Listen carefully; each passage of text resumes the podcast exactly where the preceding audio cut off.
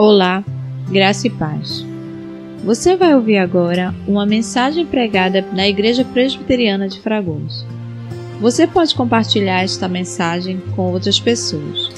Rogamos que o Espírito Santo fale ao seu coração. Que Deus te abençoe.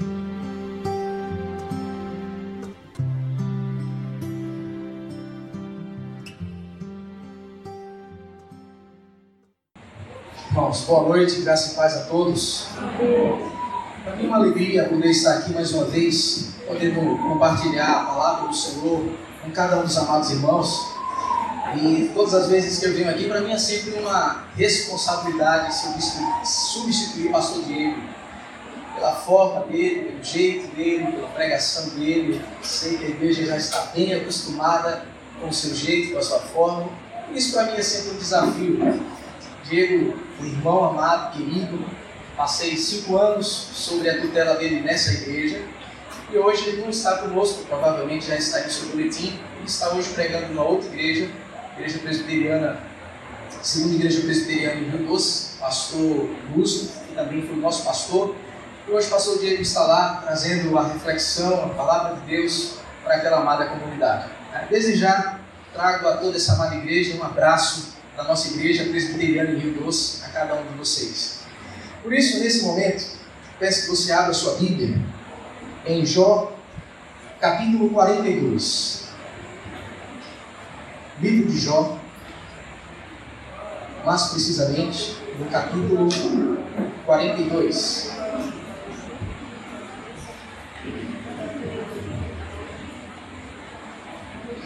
Olha ao seu redor, veja se existe alguém sem Bíblia, para que todos nós possamos compartilhar essa porção da palavra de Deus.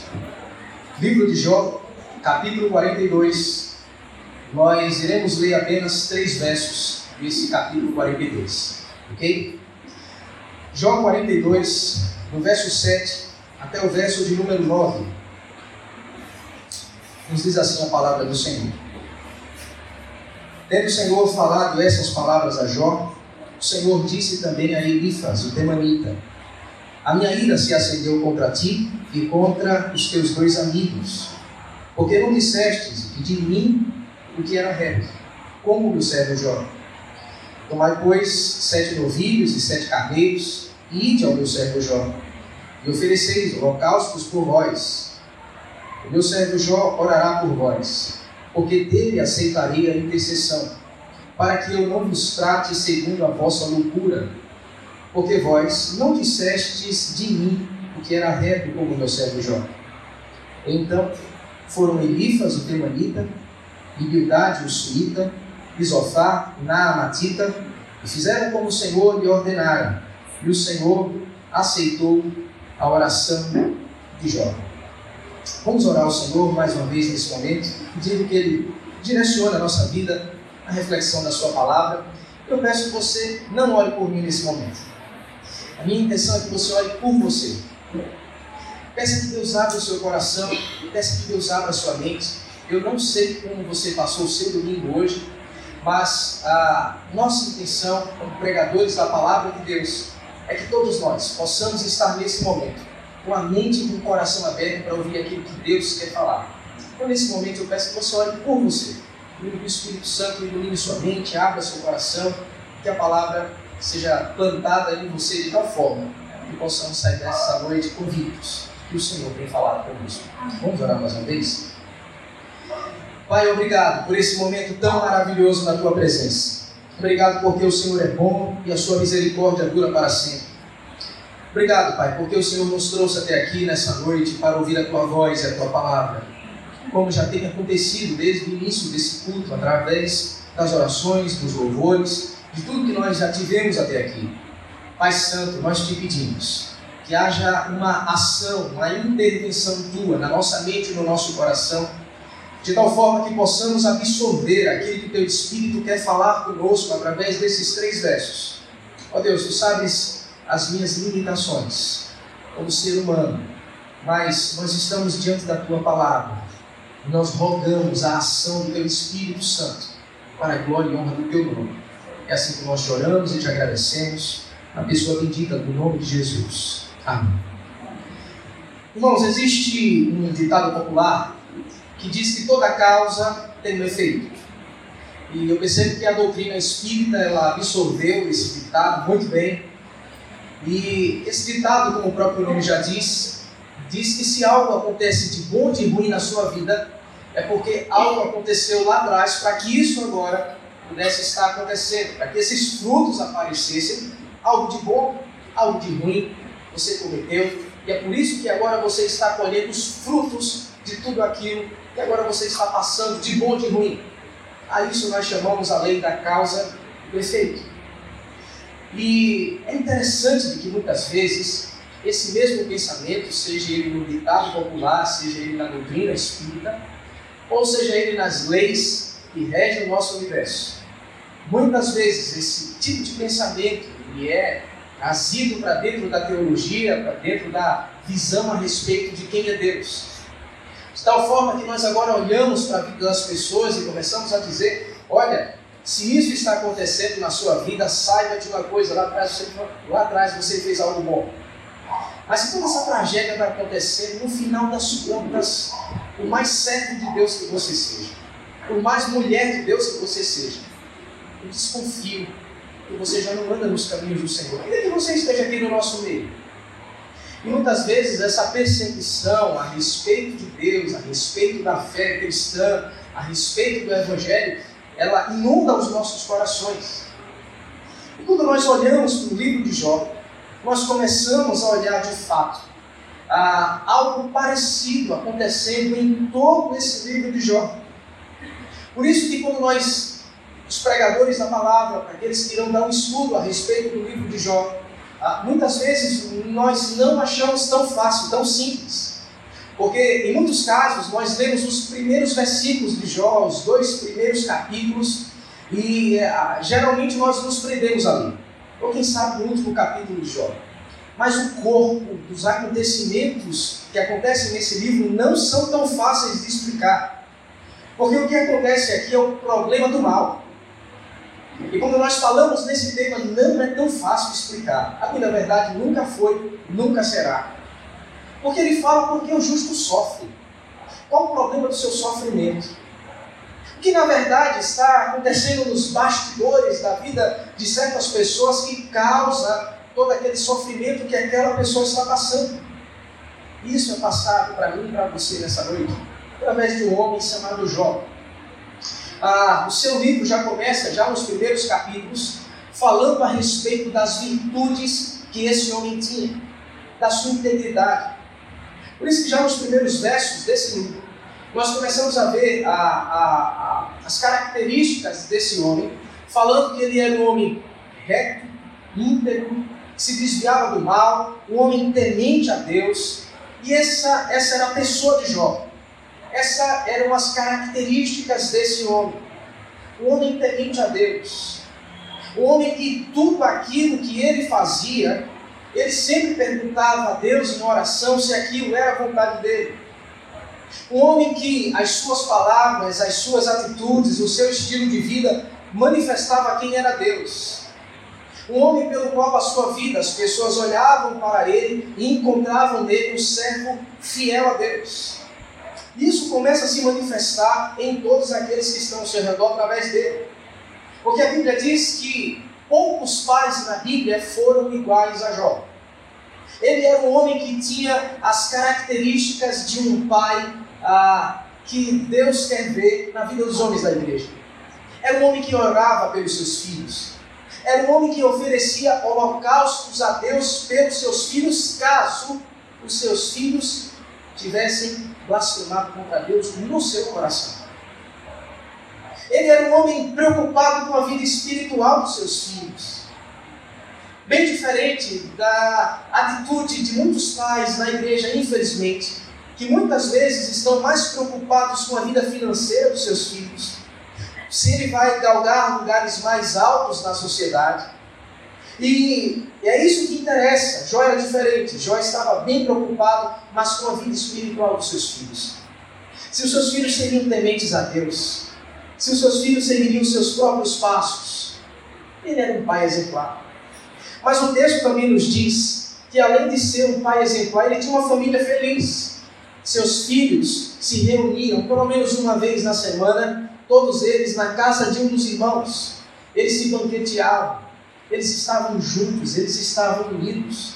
A Bíblia não diz que havia ah, entre aqueles irmãos nenhum tipo de intriga, nenhum tipo ah, de vontade de um querer ser maior do que o outro. Imagine vocês ah, em famílias muito ricas, com pais muito ricos. Geralmente acontece isso entre as famílias por conta do dinheiro. Na família de Jó não. Jó sabia muito bem organizar os seus filhos. Ele sabia muito bem dividir a sua vida como um homem rico, mas também um homem que se preocupava com a vida espiritual sua e seus filhos. Quando nós começamos a olhar para a vida desse homem, nós começamos a notar também que em todo o ambiente naquela época não havia homem mais rico do que Jó. Ele tinha muitos servos, ele tinha muitas servas, ele tinha ah, animais, ele tinha pessoas à sua disposição. Ele era um homem pelo qual ele era respeitado na cidade pela posição que ele tinha. Na verdade, a vida desse homem, ele era um homem invejado. Porque nós olhávamos para ele e começávamos a perceber que a, a, a, a sua forma de temer a Deus era que gerava tudo aquilo ao seu redor. Uma família feliz, o homem mais rico que havia no Oriente, o homem pelo qual as pessoas olhavam para sua família, olhavam para sua vida e começavam a perceber naquele homem um diferencial entre todos os homens naquela região. Mas a cena muda. Em Jó capítulo 1, a partir do verso 6. O que acontece é que a Bíblia diz que os filhos de Deus, provavelmente falando a respeito dos anjos, vieram até a presença de Deus e juntamente com eles veio Satanás. E a pergunta que Deus faz a Satanás é: Viste o meu servo Jó, homem íntegro, santo, reto, fiel, se desvia do mal. E o que acontece nesse momento é que Satanás levanta pelo menos dois argumentos contra Jó. O primeiro argumento que Deus levanta é contra Deus, dizendo: na verdade, ele teme a você porque você alicia ele a lhe obedecer. Você cerca ele com bênçãos. Sabe por que ele te teme desse jeito? Sabe por que ele te honra desse jeito? É porque na verdade você compra a fé dele. Você abençoa a vida dele. Você abençoa a casa dele. Você abençoa a vida financeira dele. Assim qualquer um serve. Agora experimenta. Não mais aliciar ele. Experimenta. Tocar em tudo quanto ele tem. E aí você vai ver. Ele vai blasfemar na tua face, na tua cara. O Senhor olha para Jó e diz: Senhor olha para Satanás e diz: Vai, toca tudo que ele tem, não lhe tire a vida. Satanás vai, e de forma simultânea, não foi da noite para o dia. Toda essa cena que eu acabei de contar para vocês começa a desmoronar. Os filhos dele estavam reunidos, se banqueteando, a casa cai, e todos os filhos são mortos. As riquezas de Jó são levadas por ladrões. E toda a tragédia começa a se desencadear na vida daquele homem simultaneamente, porque entra um servo na casa de Jó e diz: Morreram os teus filhos. Depois entra outro servo e diz: Olha, morreram todos os teus servos. Depois entra outro servo e diz: Olha, levaram a todas as tuas riquezas, todos os teus animais. E a Bíblia diz que nesse momento, quando Jó soube daquelas notícias, ele rasga as suas vestes. Ele diz: Nu eu vim para esse mundo e nu irei embora dele. O Senhor me deu, o Senhor tomou. Bendito seja o nome do Senhor. Nesse momento, diz o texto, os, é, Jó, em tudo aquilo que ele fez, não pecou contra o Senhor. Mas aí, mais uma vez, os filhos de Deus se apresentam diante de Deus e Satanás, mais uma vez, vem entre eles. E a pergunta vem mais uma vez. Deus agora olha para Satanás e diz: Você viu meu servo Jó? Você me incitou contra ele mas ele não blasfemou. E Satanás levanta o segundo argumento. O segundo argumento seria: olha, você tirou todas as riquezas que ele tem. É verdade, ele não blasfemou. Mas experimenta tocar na pele dele, nos ossos dele, no corpo dele, na saúde dele, e aí você vai ver. Nordestinamente falando, pimenta nos olhos dos outros é refresco, mas experimenta tocar nele especificamente. Aí você vai ver que agora ele vai blasfemar. O que acontece nesse momento? É que Deus diz: vai, toca na saúde dele, mas não lhe tire a vida. Satanás sai. E naquele mesmo dia, diz o texto bíblico, que Jó, que Jó foi tomado de tumores por todas as partes do seu corpo. Se você ler o relato dessa doença, provavelmente um câncer de pele. Ele se raspava com cacos de pele. Pus saía do seu corpo. Os cabelos começaram a cair. Esse homem começa a emagrecer. O mau cheiro onde Jó chegava era terrível. No relato diz que até as crianças passaram a zombar dele. Jó sentava-se no monturo e agora ele se raspava com cacos de telha. Ele virou ah, exemplo de desprezo dentro da sociedade. Exemplo de alguém que provavelmente pecou contra Deus, porque nada daquilo acontece sem que alguém tenha pecado contra Deus. Diz o texto bíblico nenhuma dessas coisas fez com que Jó negasse ao Senhor. Mas como se não bastasse, a esposa dele vendo toda aquela situação, e diz: Olha, você ainda carrega consigo a sua integridade, você ainda continua temendo a Deus apesar disso. Olha, amaldiçoa esse teu Deus e morre, afinal de contas. Dá cabo disso tudo. Já chega de tanto sofrimento. Ora, você já não viu os nossos filhos, todos eles morreram. Ora, você não se apercebe a situação agora que você se encontra, você não se apercebe que Deus de fato nos abandonou. Você não se apercebe que a mão do Todo-Poderoso já não está mais sobre a nossa vida, sobre a nossa casa. Amaldiçoa o teu Deus e morre. Já olha para sua esposa e diz que você fala como uma louca. Até hoje, nós ganhamos todas as bênçãos que o homem poderia ter ganho de Deus. E no momento da calamidade, no momento do mal, você quer agora blasfemar contra Deus, você fala como uma louca. Em nenhuma dessas coisas, diz o texto bíblico, que Deus, aliás, que Jó pecou contra Deus. E notícia ruim, você sabe, ela corre rápido. Chegou tão longe que três dos melhores amigos de Jó, se não os melhores amigos que ele tinha, vieram para se compadecer de toda aquela situação que Jó estava passando Elifas, Bildade e Zofá. Eles três vêm para se consolar. E eles passam sete dias e sete noites calados, em silêncio, só vendo aquela situação, só vendo aquele sofrimento que Jó estava passando diante de todas aquelas calamidades. Até que em determinado momento, já no capítulo 3, Jó ergue a voz a Deus e se você for ler todo o relato, ele vai perguntar por quê, por quê, por quê. E é exatamente nesse momento que os amigos de Jó começam a olhar aquela atitude de Jó, aquelas palavras que Jó estava dizendo, e a conversa entre eles vai de um divã a um tribunal. Eles começam a ir de terapeutas de Jó a juízes de Jó. De tal forma que eles olham para Jó e começam a dizer: Olha, ah, você está equivocado tudo isso que você está dizendo. Porque, na verdade, quando alguém é fiel e temente a Deus, as bênçãos dele passam a nos acompanhar, passam a nos seguir. Na verdade, o que está acontecendo com você é uma quebra da lei de Deus, porque toda causa tem um efeito. E se você fez isso, se você está passando por isso, é porque você quebrou a lei de Deus. O que você está fazendo, Jó, dizia eles, na verdade, é blasfemar contra Deus. Tudo isso está acontecendo com você e eles começam, inclusive, a ser umas ariscos com Jó, começam a dizer: Olha, você está sendo idiota demais ao estar erguendo a sua voz contra Deus, falando a respeito de Deus. O que está acontecendo, na verdade, esse seu sofrimento é fruto de pecados ocultos que você tem. Ou que, no mínimo, o que você está passando é fruto de pecado dos teus filhos. Os teus filhos, na verdade, cometeram alguma coisa.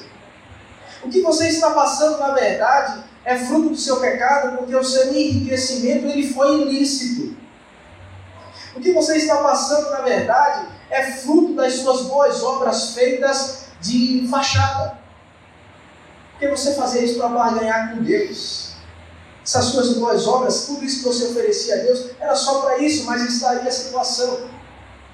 No fim das contas, a luz de toda a história de sofrimento é fruto do seu pecado. Porque ninguém passa por isso sem que tenha quebrado a lei de Deus. Exatamente nesse percurso, no capítulo 38, já no verso 1, Deus aparece a Jó em um redemoinho e começa a falar com Jó. E ele começa a dizer: Olha, Jó, vem cá. Onde foi que você estava quando eu fiz o sol, a lua e as estrelas?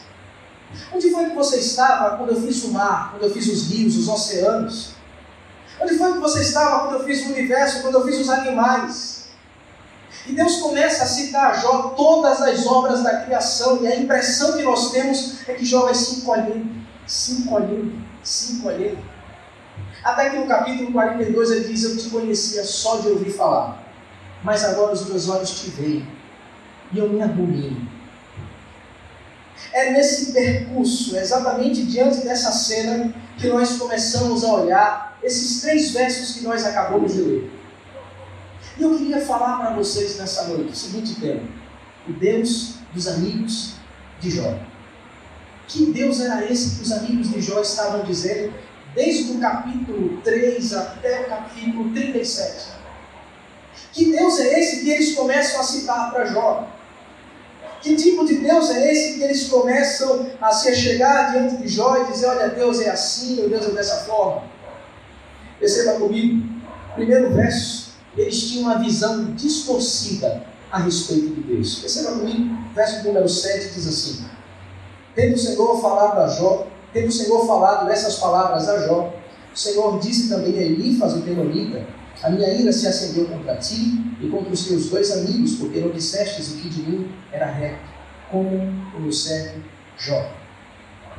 O que esses homens tinham era uma visão distorcida a respeito de Deus. A cena agora começa. Jó é inocentado. E a impressão que nós temos é que agora ah, Deus está colocando todos eles agora frente a frente. Jó é liberado, Jó é inocentado. E agora o primeiro a ser chamado é o mais velho de todos, Elifas. Ele agora se chega diante de Deus, Deus agora começa a falar com ele, diz: A minha ira se acendeu contra você. E a minha ira se acendeu contra ah, vocês três, na verdade, contra os teus dois amigos. O que acontece é que eles começaram a distorcer a palavra de Deus e quem era Deus. Na verdade, o que esses homens, a teologia que esses homens tinham na sua mente é que prosperidade é sinal de presença de Deus. Saúde, prosperidade, portas abertas, então é sinal de presença de Deus na vida de alguém. Deus agora olha para esses homens e a impressão que nós temos é que eles se colocaram como advogados de Deus contra Jó. Eles se colocaram agora adiante de Deus e disseram: Olha, agora nós não podemos aceitar isso que você está dizendo. Nós não podemos aceitar essas inverdades que você está levantando ou falando ou se perguntando a respeito de Deus. Eles se colocaram agora como advogados. Eles agora se colocaram como representantes de Deus. Falaram em nome de Deus, em verdades que Deus nunca disse. Deixa eu te dizer uma coisa, para que você sinta o que está acontecendo aqui nesse verso 7. Qual é o sentimento que você sentiria se alguém usasse o seu nome de forma indevida? Qual é o sentimento que você teria se alguém aqui no bairro de Fragoso usasse o seu nome de forma indevida? Falasse inverdades ao seu respeito. E agora, todo o bairro de Fragoso, quando olhasse para você, o testemunho que ele tinha ao seu respeito era aquilo que aquelas pessoas disseram a respeito. Qual o sentimento que viria no teu coração? Bem, eu não sei do seu, no meu pelo menos, indignação, nada mais, nada menos do que está acontecendo aqui, ira. Porque a pior coisa que alguém pode fazer contra mim e contra a sua vida é levantar falso. É usar o nosso nome de forma indevida. E agora Deus se achega diante desses homens e diz: A minha ira se acendeu contra vocês. Irmãos, infelizmente, não é preciso você ir muito longe. Você liga o seu rádio, a sua TV, entra na internet. O nome de Deus tem sido usado de forma indevida. O nome de Deus tem sido usado exatamente dessa forma aqui para trazer prosperidade, riquezas, bens, dinheiro, tantas outras coisas. Essa é a propaganda que é feita a respeito do nome de Deus. Na verdade, quando nós começamos a olhar para a teologia desses homens, é de que Deus e a sua ação na nossa vida é que causa todas essas coisas. E quando nós começamos a perceber o que eles estão dizendo aqui, era uma teologia do terror, do medo, da barganha. Se você dá, Deus retribui. Se você fizer, Deus vai lhe abençoar. Mas se você quebrar esses princípios que nós estamos impondo aqui para vocês, olha, algo muito ruim vai acontecer. Uma vez eu ouvi uma história, achei interessante. Rubem Alves, ele já foi pastor presbiteriano, infelizmente já faleceu. Ele diz uma história interessante. Ele diz assim: o professor ele foi começar primeiro dia de aula. No primeiro dia de aula ele diz algo aos seus alunos. Ele diz: olha, vamos fazer algo aqui nessa manhã. A partir de hoje, até o último dia de dezembro, todos vocês já estão passados. Não vou reprovar ninguém. Segunda coisa, ninguém vai levar falta. Ok? Então, até o final do ano, todos vocês já estão passados. Segunda coisa, ninguém vai levar falta, nem caderneta eu vou trazer. Eu vou continuar vindo, vou continuar dando aula até o final do ano. Então, vocês fiquem tranquilos. Está todo mundo passado, ninguém vai levar falta. Eu queria apenas é que vocês viessem para ver a aula.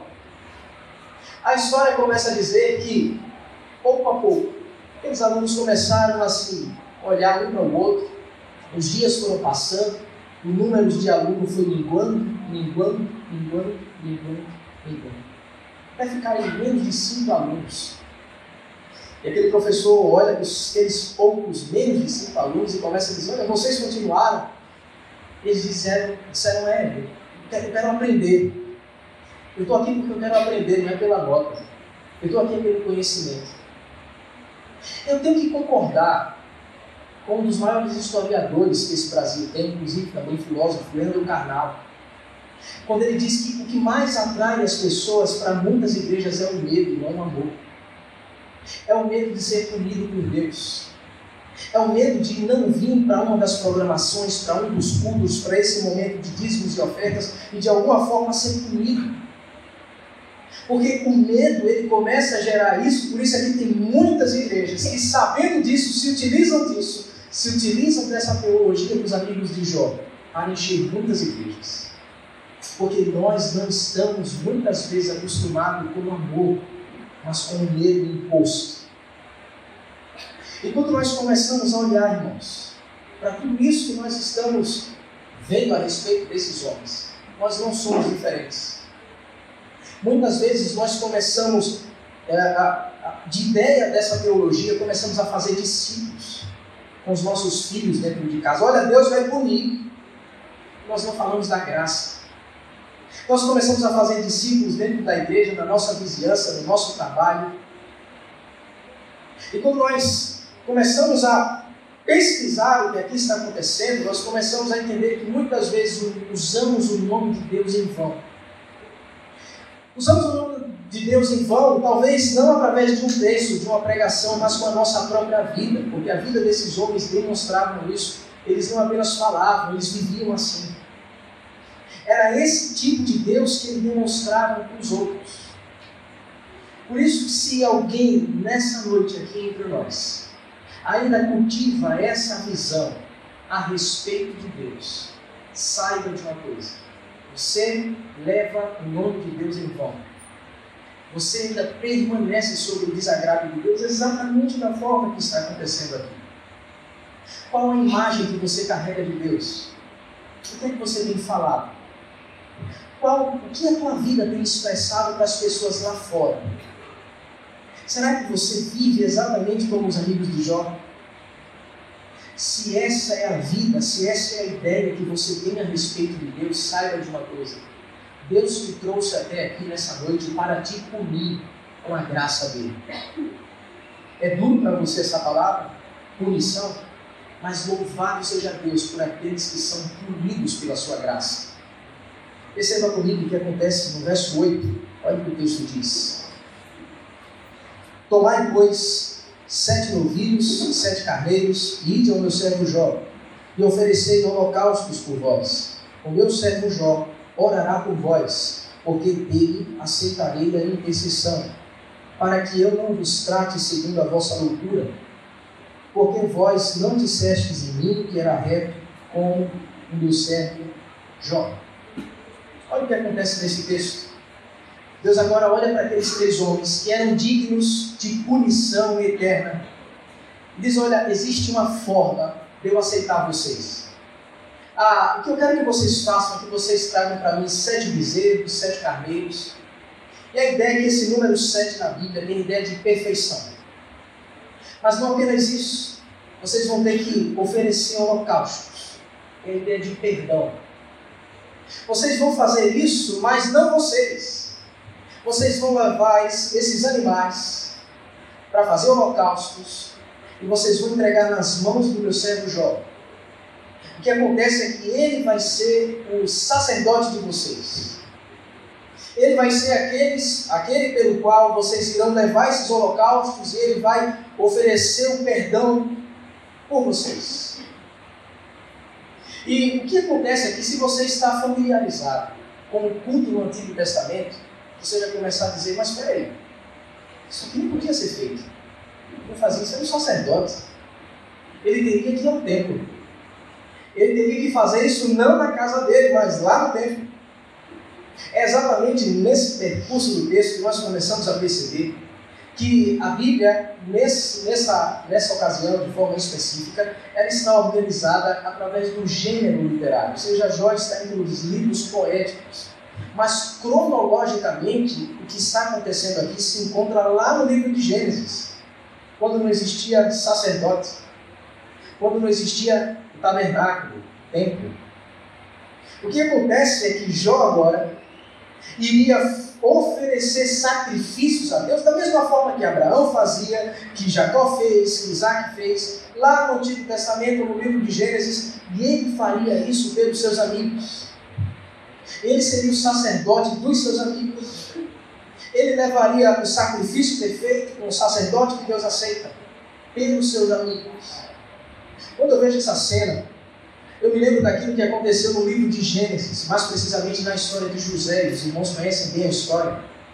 Um jovem que, ainda na sua adolescência, devido à inveja que seus irmãos tinham dele, vende o seu irmão mais novo, José, para o Egito. E aquele jovem, ele chega lá como escravo. De escravo, ele desce a situação de prisioneiro. Ele sofre terrivelmente naquela nação.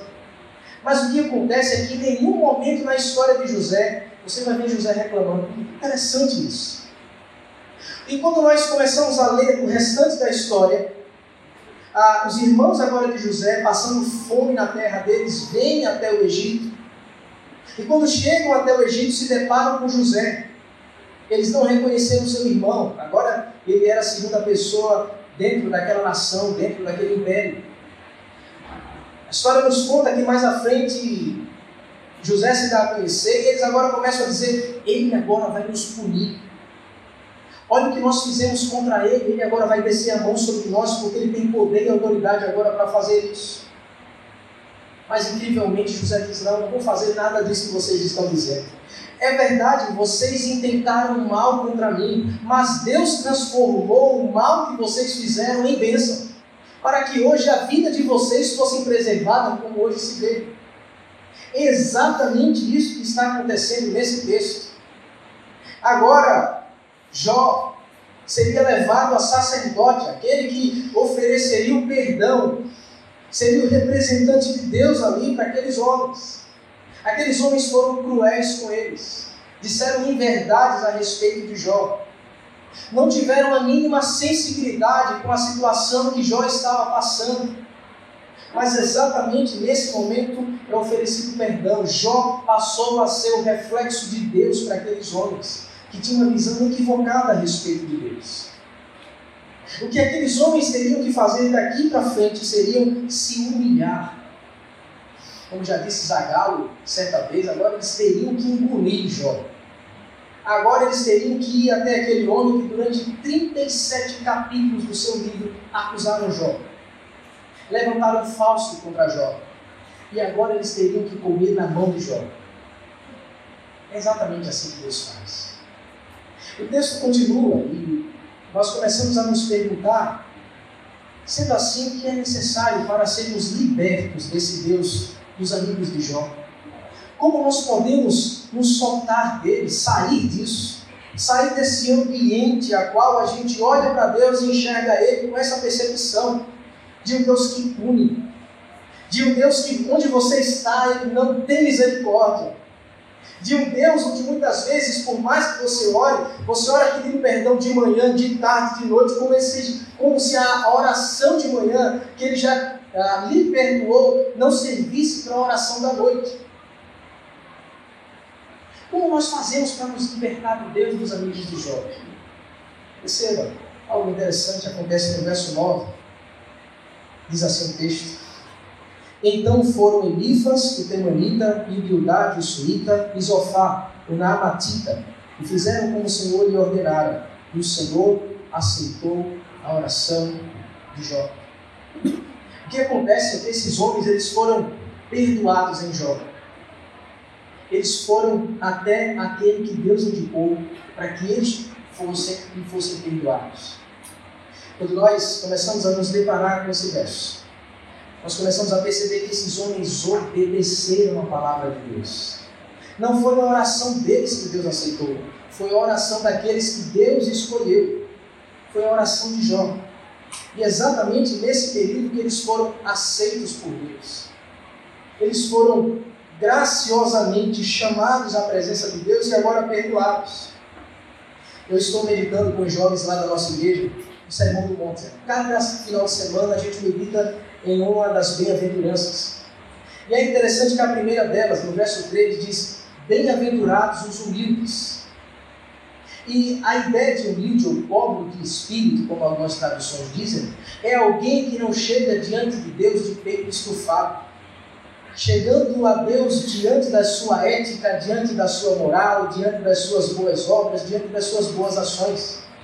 Porque, como diz o profeta Isaías, suas boas ações, as minhas e as suas, a nossa ética, a nossa moral diante de Deus, é como trapos de imundície. Traduzindo, me perdoe mulheres, é um absorvente usado. A minha e as suas boas obras diante de Deus. É isso que o profeta diz, trapo de imundície. E aí Jesus diz: Bem-aventurado aqueles que chegam diante de Deus e chegam humildes, sabendo que são pobres de espírito, sabendo que são incapazes de serem aceitos por Deus. Mas o que eu acho maravilhoso é o verso 4, a segunda bem-aventurança diz: Bem-aventurados que choram. E o choro não é das adversidades da vida, porque um desastre financeiro me aconteceu, o casamento, o namoro, uma doença. Não, o choro não é por conta disso. Porque as bem-aventuranças, elas estão ligadas umas a outras. É aquele que chega humilde diante de Deus, mas aquele que chora pelos seus pecados. Aquele que ainda ouve a voz de Deus. Aquele que é sensível à voz de Deus. Aquele que não tem a mente cauterizada, que Deus fala uma, duas, três mil vezes. Pelo culto de manhã, pelo culto à noite, na escola bíblica, em tantas outras programações ou em casa. E essa pessoa se torna diferente para Deus a segunda bem-aventurança é: bem-aventurados os que choram, porque ainda é sensível à voz de Deus. E esse texto nos mostra isso de uma forma muito clara. Porque não apenas eles ouviram no verso 8 aquilo que eles teriam que fazer, mas agora eles obedecem a Deus, eles vão até Jó, eles abrem mão do seu orgulho, da sua soberba, da sua vaidade, reconhecem que são pobres de espírito, reconhecem que são incapazes de se chegar diante de Deus. E agora eles vão à pessoa certa, para que eles pudessem encontrar o perdão de Deus, para que eles pudessem encontrar a graça de Deus, e Deus aceita a oração de Jó. E é exatamente nesses momentos onde eles são perdoados por Deus. Será que você já conhece a Deus? Será que a sua visão a respeito de Deus é a visão correta? Ou será que você, domingo pós domingo, está perambulando pelos bancos da igreja, mas nunca teve um encontro com Deus? Uma coisa é você vir todos os domingos para a igreja, sem problema nenhum. Vem, bênção de Deus. Mas nada disso faz sentido se você estiver aqui e ainda não teve um encontro com Deus. Nada. No máximo que você vai fazer é reproduzir o que os amigos de Jó, de Jó, de Jó já disseram. No máximo. Será que você está perambulando pelos bancos da igreja ano após ano, sem ter a mínima intimidade com ele? Vem para cá por tantos outros fatores, menos porque você já conhece ele. Ou será que você já teve encontro com ele? Eu quero encerrar essa mensagem dizendo o seguinte. É interessante porque quando nós olhamos para a história de Jó, nós começamos a dizer é o homem que mais sofreu. É o homem que mais sofreu dores na Bíblia. É um engano terrível dizer isso. Eu não sei se você percebeu nesses três versos, por quatro vezes Deus está dizendo a mesma coisa. O meu servo Jó, o meu servo Jó, o meu servo Jó. Se você olhar Isaías, no capítulo 53, você vai ouvir a respeito do servo sofredor. Ele era um homem de dores. Ele era um homem que a Bíblia diz que nós o reputávamos como aflito, ferido de Deus. Ele era um homem pelo qual as pessoas olhavam para ele com desprezo. E se você começar a ler o verso 3, o verso 4, você vai ver que estava sobre ele as nossas iniquidades, o castigo que nos traz a paz, pelas suas pisaduras fomos sarados. O servo sofredor é a pessoa do Senhor Jesus. É por isso que Jó é apenas um tipo é apenas alguém que reflete quem era o verdadeiro servo sofredor, aquele que pode oferecer o verdadeiro holocausto diante de Deus para perdoar a mim e a você. Nós cantamos aqui Hebreus capítulo 1, verso 3. Ele é a expressão exata do Pai. Eu acho que uma das melhores expressões a respeito a, da pessoa do Senhor Jesus e da ação dele para mim e para a sua vida está em 2 Coríntios. Paulo fala a respeito disso.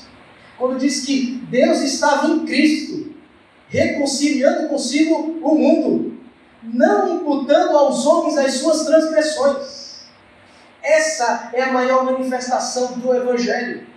Ele é a expressão exata do Pai. João capítulo 6 vai dizer: Ninguém pode vir a mim. Aliás, eu sou o caminho, a verdade e a vida. Ninguém vai ao Pai a não ser por mim. Percebe? Verdadeiro servo sofredor aquele que pode te mudar a Deus, aquele que pode te fazer uma pessoa aceita por Deus é o próprio Senhor Jesus. É Ele que te abre um novo e vivo caminho para que você seja aceito por Deus. É Ele que te faz perceber e viver de um modo diferente, porque uma vez que nós somos punidos com a sua graça, na pessoa bendita do Senhor Jesus, nós somos graciosos com os outros os nossos filhos vão uh, ser beneficiados com a graça. A nossa esposa, o nosso esposo, os nossos vizinhos, os teus amigos lá no teu trabalho, na tua faculdade, eles serão influenciados pela graça que te alcançou e me alcançou. Porém, você precisa ir exatamente como os amigos de Jó, não a Jó, mas a pessoa bendita do servo sofredor, Cristo Jesus. Aquele que pode te dar um novo e vivo caminho, aquele que pode restaurar a tua vida, aquele que pode restaurar a tua história, aquele que pode fazer esse momento aqui para você diferente de todos os outros. Que não seja mais um sermão, que não seja mais um louvor que você canta, que não seja mais um momento de dízimos e ofertas que você vem, que não seja apenas para ver mais um amigo, mas que você entre por, essa, por essas portas todos os domingos, outro dia na semana dizendo: Eu conheço agora quem é Deus. Será mesmo que os amigos de Jó terão uma visão mais ampla de Deus do que a sua? Será mesmo que a graça alcançou os amigos de Jó e a porta da graça nessa noite está aberta para você? Talvez você diga, Fábio, meu nome já está escrito no hall de membros da igreja. Ah, maravilhoso. Hall de membros da igreja não é o livro da Bíblia. Eu sempre digo isso lá na nossa igreja. Será que você de fato já teve um encontro com Deus? Será que você decorou muita coisa da teologia? Você é um expert, um fenômeno na teologia, mas nunca teve encontro com Deus. Bem, Deus não me trouxe nessa noite aqui para ser juiz de ninguém, muito pelo contrário. Ele me trouxe para ser um anunciador das boas novas e da graça dele. O que eu fiz nessa noite foi lhe mostrar esse caminho. O caminho equivocado que os amigos de Jó entrou mas A direção que Deus deu a eles para mostrar a eles quem Deus era foi através de Jó e dessa noite é através da pessoa bendita do Senhor Jesus. Por isso, eu gostaria de orar com você nesse momento. Nós colocaremos a nossa vida diante do Senhor. Mesmo assentado onde você está, talvez você tenha entrado aqui pela primeira vez, convidado por alguém, ou talvez você já é membro dessa igreja há tanto tempo. É exatamente esse momento que você colocar a sua vida diante do Senhor e dizer: Senhor, eu preciso que o Senhor se revele a mim. Eu preciso que o Senhor tenha um encontro comigo. Eu preciso ser alcançado pela tua graça nessa noite. Eu preciso ser liberto dessa visão equivocada que eu tenho a teu respeito.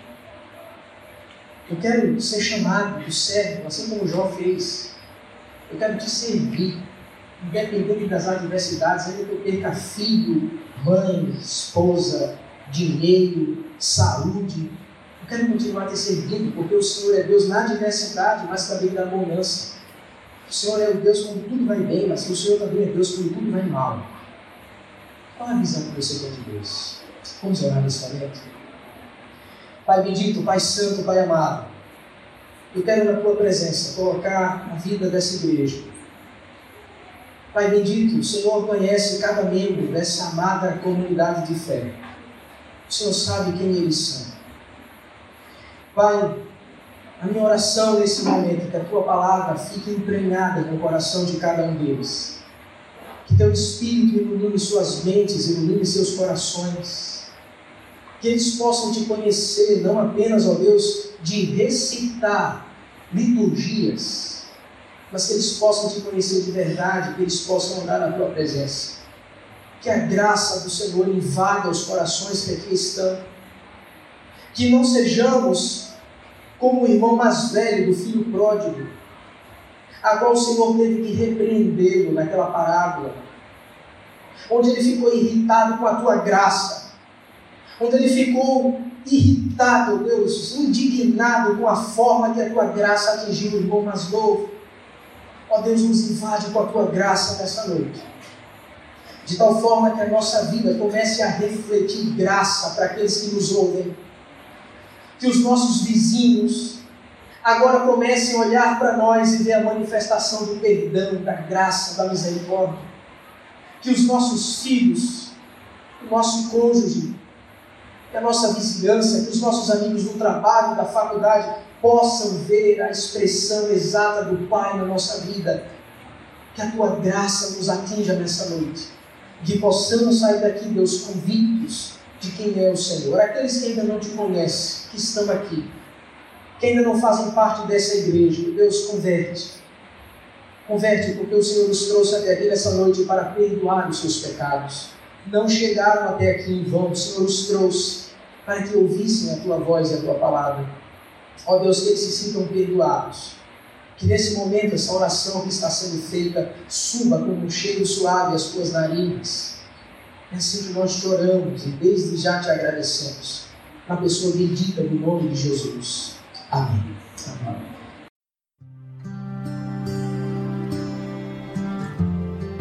Você acabou de ouvir uma mensagem pregada na Igreja Presbiteriana de Fragoso. Compartilhe esta palavra com mais alguém. Deus te abençoe e até a próxima.